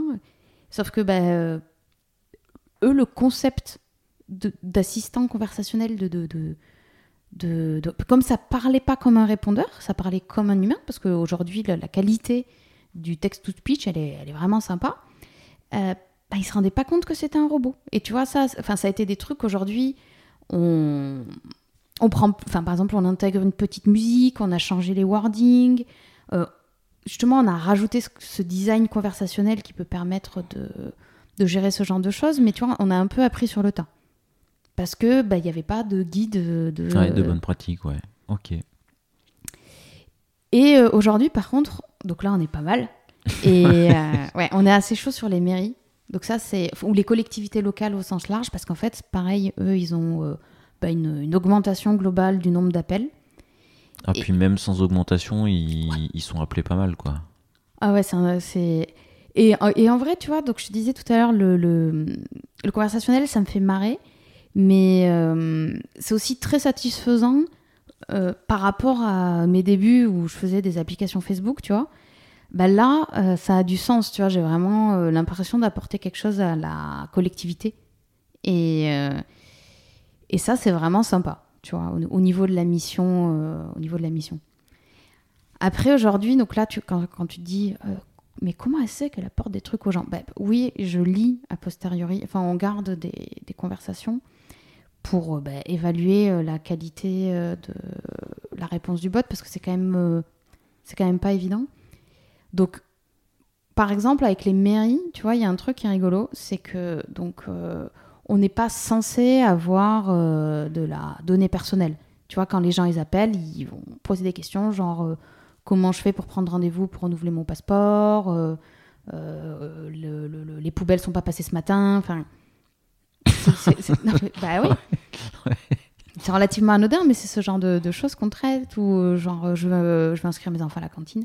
Et, en fait, nous, ce qu'on fait, c'est on explique comment ça marche et potentiellement on fait du transfert d'appel vers le service qui réalisera ce qu'il faut. Et par contre, ce qui est rigolo, c'est que tu as des, euh, des, gens qui vont quand même donner des infos perso alors que bah, leur a rien demandé, tu vois. C'est-à-dire, oh, bonjour, je suis Madame Michou et et là, euh, donc ça, c'est un des challenges qu'on veut traiter en 2023. C'est donc au niveau de, de la compréhension de ce que disent les utilisateurs. Donc là, on est dans le domaine de la NLP, c'est le Natural Language Processing. Donc bon, là, on va pas se mentir. De toute façon, en termes de machine learning, on a globalement euh, rien fait nous-mêmes. On a surtout benchmarké euh, le marché, quoi. Et donc le Natural Language Processing, en fait, ça va être la capacité quand tu as donc une phrase ou un texte d'y assigner un, un, intent, donc c'est un libellé. Donc euh, ça va être, par exemple, si je dis euh, les poubelles sont pas passées, bah, ça va être. Euh, enfin. je suis pas content ou... Non, non, ou même ça va juste être le, sujet des poubelles. Les poubelles. Enfin, poubelles absent, enfin poubelles pas pas tu labellises, tu labellises pas l'émotion de la personne qui est au téléphone. Alors on pourrait poubelle, pas content. bah, on, pourrait, mais dans l'idée, si tu veux, ça va être plus des. Euh, enfin, on va entraîner à dire euh, les poubelles sont. Euh, on va entraîner tout un corpus autour du thème les poubelles sont pas passées. Il y a des ordures dans la rue. ma rue est sale, tu vois, des trucs comme ça. Et donc, tu as, en NLP, tu assignes des intents et tu peux extraire des entités. Donc, par exemple, si le but de l'intent, c'est de savoir qui tu es, donc si tu dis je m'appelle Pierre, l'intent, ce sera give name, et on sait que euh, Pierre, c'est le name qu'on voulait extraire. Et après, si je dis je m'appelle Marie, bah, il va comprendre, encore une fois, que l'intent, c'est give name, et là, c'est Marie. Mais ça, faut le mettre dans l'entraînement. C'est-à-dire que si en amont, tu tagues pas des entités dans tes phrases, ton moteur de NLP, il n'est pas. il est pas au courant. Parce qu'en vrai, tu pourrais taguer quasiment tous les mots d'une phrase. Sauf que nous, au niveau conversationnel, ça nous intéresse pas d'avoir euh, tous les éléments. Des fois, il y a, des, on se focus que sur ce qu'on veut vraiment faire. Et donc, euh, et donc euh, bah, une fois que l'utilisateur exprimé et qu'on n'a pas détecté, on se retrouve des fois avec des données perso dans les conversations. Donc, bah, c'est le sujet RGPD et tout. Et bah, normalement, bah, oui, on se retrouve avec de la donnée qui permet d'identifier quelqu'un. Donc là, on est en train de regarder des outils qui permettent de... Supprimer les... Ouais, de détecter. En fait, on a trouvé... c'est bête, le nom m'échappe mais un, des modèles en fait qui sont utilisés aujourd'hui pour euh, anonymiser euh, des documents qui viennent euh, par exemple du domaine judiciaire. Tu sais, des fois, tu as des trucs qui sortent. Et avant, donc c'était, enfin même j'ai envie de tenir encore aujourd'hui, c'était des vrais gens qui genre biffaient les données perso dans des rapports qui derrière étaient publiés au grand public. Et donc bah, à un moment donné, il y a des gens qui ont dit, bon, ça quand même un peu abrutissant comme métier, ce serait bien qu'on puisse l'automatiser. Et donc les personnes qui ont fait des recherches là-dessus ont publié leur modèle et, euh, et ça marchait pas mal. Donc ça, c'est un truc qu'on aimerait bien mettre en place. Donc là, du coup, vous avez lancé la boîte sur une idée, vous étiez en avance sur votre temps, vous avez pivoté, vous êtes revenu en arrière et vous avez retrouvé un marché un peu différent. Et euh, maintenant, euh, bah, c'est l'équilibre, quoi. Faut, faut, maintenant, faut développer, quoi. Bah c'est ça. Bah alors, c'est la vie de la start-up. Tu vois, par exemple, on a quelqu'un qui s'occupe des sales que depuis cet été. Parce qu'en fait, euh, on a fait, si tu veux, une petite levée euh, l'été dernier. Donc c'est à peu près 250, euh, 270 cas, un truc comme ça, plus un abonnement BPI. Donc ça a servi en fait à avoir un runaway bien stable et à être sûr de pouvoir bah, payer les salaires de tous les techs pour un moment. Mais euh, le deal avec les business angels, c'était euh, on prendra un sales, parce qu'un sales, ça a un coût hein, quand même, euh, que quand on aura une hypothèse business qui est solide. Parce que, bah, en vrai, on avait quand même été chaudé plusieurs fois. Donc, il fallait vraiment qu'il y ait bah, des appels, enfin, des appels d'offres, des vrais clients qui signent et tout. Donc là, pour le coup, les collectivités locales, on en a signé plein. Et voilà, on a vraiment quelqu'un qui nous a rejoint il y a quelques mois et Aujourd'hui, pour moi, l'enjeu, donc ça, je pense qu'en termes de podcast de CTO, c'est intéressant. Euh, ce que j'imaginais quand on a monté cette boîte, parce que je me suis un peu quand même renseignée sur les startups, on est très vite arrivé à Station F, j'ai échangé avec d'autres CTO, j'ai commencé à rejoindre un peu des, des communautés de CTO. Euh, bon, au début, tu poques, tu vois, tu fais un truc. C'est il y a toujours des trade-offs à faire entre euh, le quick and dirty, ce qui va être stable. Tu sais que tu vas jeter du code, mais des fois, tu sais que tu vas te trimballer du vieux code pendant 10 ans dans ta code base. Bon, tu fais tes choix, tu avances. Le but, c'est vraiment que le business, bah, il puisse valider l'hypothèse euh, pour, que, bah, pour, pas que la boîte, pour que la boîte est vive, tu. Et euh, derrière, quand ça marche, bah, en gros, tu recrutes des devs et euh, tu clean up tout ça. Sauf que moi, vu qu'on a pivoté plein de fois, même si j'ai une, force de frappe de développeur, alors en plus, il se trouve qu'en l'occurrence, moi j'ai un petit problème, c'est que il y en a deux dans le tas, c'est moi qui les ai formés. Donc ça se passe super bien, mais euh, bah, en fait, c'est des copies conformes de moi. Donc en termes euh, d'innovation, des fois, ou de challenge technologique, bah, on pense tous pareil. Donc. Euh, bah, tu vois, j'ai fait des erreurs de design au début. Donc maintenant, quand il y en a un qui va arriver, ça tu vas justement chercher la, la contradiction Tu vas chercher le regard extérieur, le cahier d'étonnement, ou tu vas chercher de nouvelles personnes qui pensent un peu comme toi? En fait, en l'occurrence, euh, donc j'en ai deux avec moi depuis le début. et on va dire le troisième, on a des gens qui sont restés avec nous euh, plusieurs fois un an. Et euh, avec qui ça s'est hyper bien passé, mais qui ont Bon, évoluer pour des raisons ouais. diverses et variées. Enfin, dans le monde de la start-up, c'est assez, euh, ça reste assez commun, tu vois. Et oui, si, c'était, c'était vachement bien. À chaque fois, tu vois, ça a apporté, euh, ça a apporté beaucoup de choses. Mais ce qui s'est passé, c'est par exemple au début, j'ai fait des erreurs de design. Enfin, ça arrive. Et surtout, notamment par rapport au fait que euh, a, dans les pivots, on a aussi été très client-oriented. Tu vois, à chaque fois qu'on tentait une nouvelle industrie, on se disait, bah, cette industrie, genre, euh, c'est la prochaine, tu vois. Donc on mettait tout dessus, on faisait des features hyper custom pour euh, gagner des avant-ventes. Et je me, je me retrouve à avoir une base de code qui est énorme. Enfin, parce qu'on a pivoté plusieurs fois, j'essaie de clean up au fur et à mesure, mais j'ai quand même un peu les impératifs de mon CEO qui me dit Ouais, mais.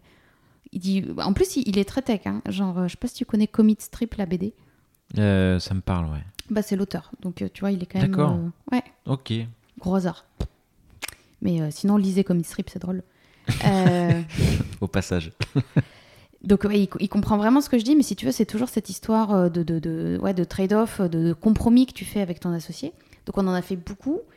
Et moi, j'ai vraiment hâte de cette stabilité de produit, parce que en fait, j'ai plein de chantiers techniques en attente. Et donc moi, j'ai qu'une envie, c'est que... C'est de les relancer, quoi. Mais voilà. depuis là où ils étaient, quoi. Bah, parce que tu vois, il y a des features, genre, euh, ça va pas péter, mais il y a des trucs qu'on n'a pas fini. Parce qu'en l'état, c'est bien, mais il y, a, euh, y a personne d'autre qui les a redemandés. Donc à un moment donné, si personne se manifeste d'ici un an, bah, soit on enlève tout, soit on finit, mais. euh, Enfin, moi, j'ai un backlog euh, énorme, tu vois. Donc moi, j'attends qu'on stabilise le truc. Là, on prend un autre senior et bim, tu vois, genre. euh, on lance, euh, on lance les, les, les, les, tronçonneuses et tu vois, on, on, renforce tout ça, tu vois, on clean up ce qui est à cleaner, on refait les trucs que je veux refaire. Enfin, c'est. et, mais j'ai besoin, moi, qu'on qu'on atteigne cette, cette stabilité parce que sinon, on est encore très business oriented et j'arrive pas à avoir des fenêtres pour lancer des grands chantiers, tu vois. C'est le, le prochain step. Ouais, et j'ai hâte. Ok. Tu reviendras, euh, tu reviendras nous parler de ces prochains steps une fois, dans un an ou deux? Ah bah grave, avec plaisir. Eh ben écoute, ça marche. On prend, on prend rendez-vous. Et, euh, et peut-être avant de se quitter, bah, j'ai quelques, j'ai quelques petites dernières questions. Est-ce que tu as un, un proverbe que tes, euh, tes collègues depuis 10 ans entendent de temps à autre, qui t'accompagne? Alors, je sais pas si ce serait mes collègues, mais en tout cas, c'est un collègue qui me l'a dit. C'est euh, donc quand on m'a proposé euh, ce poste de technical consultant, je me sentais pas du tout au niveau. Et euh, donc là, il m'a dit, bah, Marie, tu me fais confiance? J'ai dit, bah ouais. Il m'a dit, bah, si moi je te dis que je te donne en toute conscience ce poste, c'est que je crois en toi. J'étais, ah ouais, mais bon, quand même, je me sens un peu une fraude, enfin classique, syndrome d'imposteur, tout ça. Et là, il me dit, bah, en vrai, moi je m'en fous. Et si tu le sens pas, en fait, il m'a envoyé un lien vers une vidéo YouTube qui s'appelle euh, Fake It Until You Make It. Et donc, c'est une femme sur scène qui explique qu'en gros, dans la vie, il y a des opportunités euh, vraiment intéressantes. Et franchement, ce serait vraiment trop dommage de pas les prendre simplement parce qu'on se sent pas à la hauteur. Donc, à un moment donné, eh ben, euh, c'est pas grave si on ne pas se sentir euh, à sa place. Fais semblant et puis on verra quoi. Voilà, ben, until you- voilà, tu, tu fais au mieux et puis tu verras bien. Je veux dire, à un moment donné, c'était la décision des autres de, de- de te donner ce poste. S'ils se plantent, euh, c'est leur faute, hein, c'est pas toi. Et après, il y avait des petits conseils, tu vois, pour bien se sentir dans ses pompes, tu vois, genre s'étirer et tout. Des, des petits trucs physiologiques qui, toi, vont t'aider euh, bah, à, à rentrer dans les pompes euh, de, du poste, que, enfin, de, l'objectif que tu m'impersonates. Et euh, c'est vrai que dans C'est le... quelque chose qui t'a aidé quoi. Bah, ça m'a aidé à l'époque et ça m'aide encore un peu aujourd'hui parce que tu vois, euh, quand j'ai été CTO, euh, en vrai j'avais euh, 28 ans, c'est pas très vieux. Euh, j'avais quand même qu'une seule expérience avant, même si elle était hyper variée. Euh, j'ai dû rencontrer des gens et à un moment donné, il fallait que je sois convaincante. Tu vois, quand les business angels ils ont appelé pour voir si euh, la CTO tenait la route, euh, bah, fallait pas que ça se voit, tu vois. Donc, euh, non, mais c'est important, tu vois, parce que euh, Bah, dans- on, est, on est dans un monde d'apparence et à un moment donné, ça importe aussi, quoi. Ok. Est-ce que tu as un, euh, bah, un surnom? Alors, c'est un peu honteux. Euh, si les gens qui me connaissent depuis longtemps m'appellent. euh, alors, c'est pas comme ça qu'on va m'écrire, mais ça ressort très souvent, c'est Miss Boulette. Parce il y, que il y a une genèse?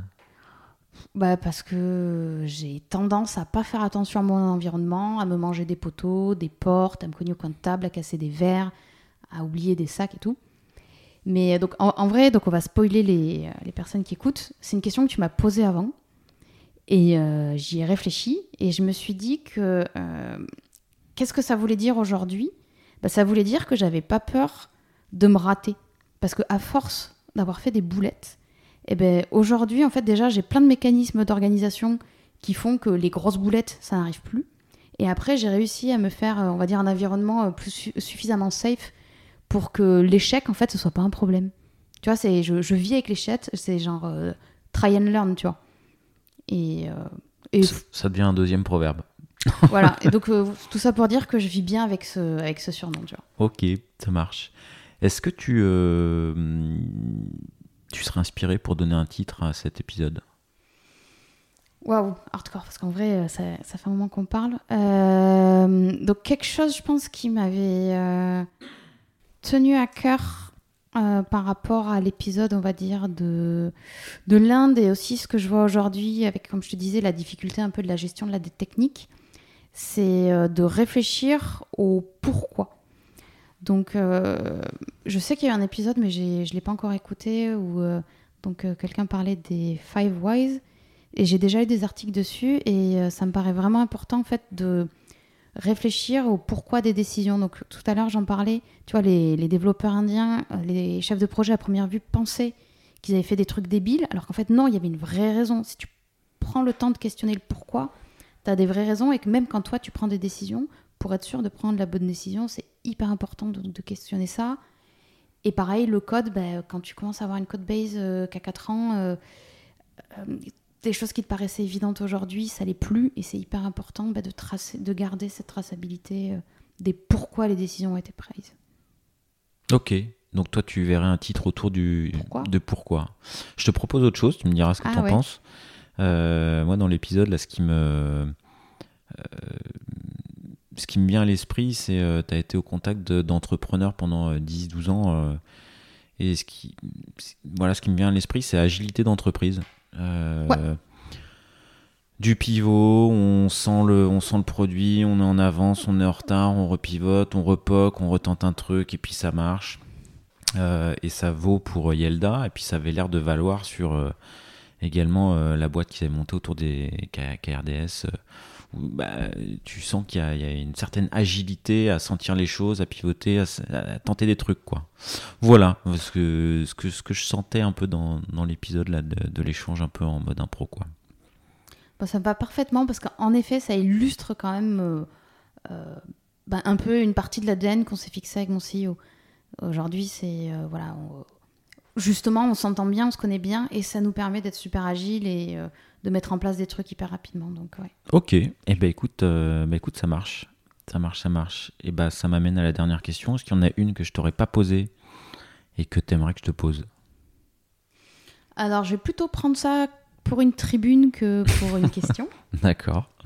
Euh, donc quelque chose qui aujourd'hui euh, dans ma carrière de CTO m'a marqué. Donc je me suis renseignée un peu, on va dire, sur le machine learning.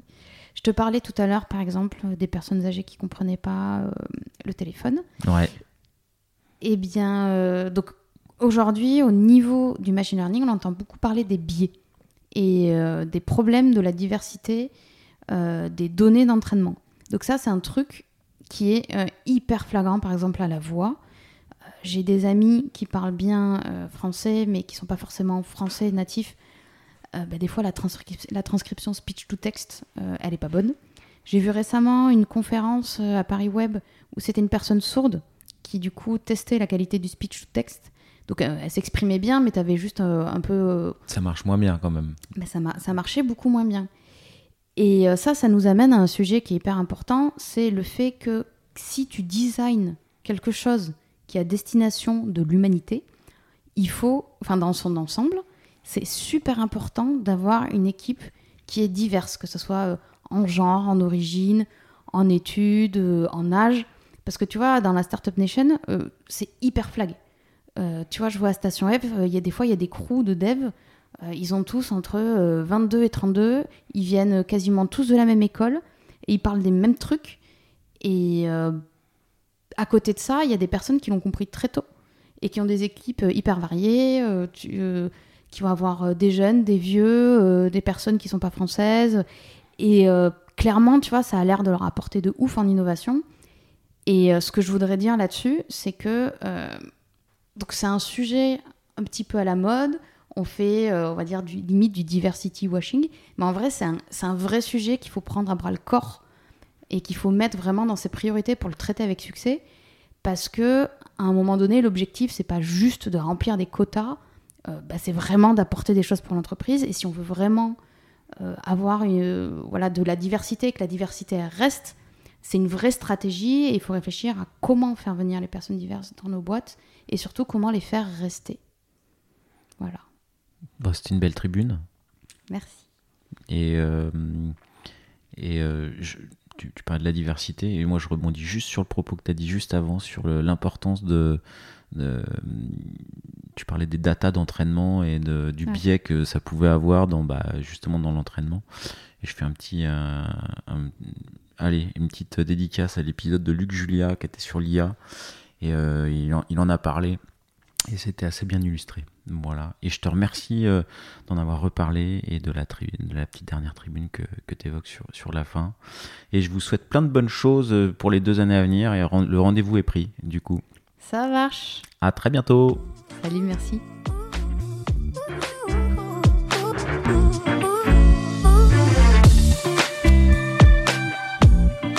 L'épisode est terminé, j'espère qu'il vous a plu et si c'est le cas, c'est le moment de prendre deux ou trois secondes de plus pour euh, deux ou trois clics. Un petit clic pour un pouce bleu euh, ou un petit clic pour un partage aux copains ou un petit clic pour vous abonner euh, et ne pas rater le prochain épisode. À très bientôt.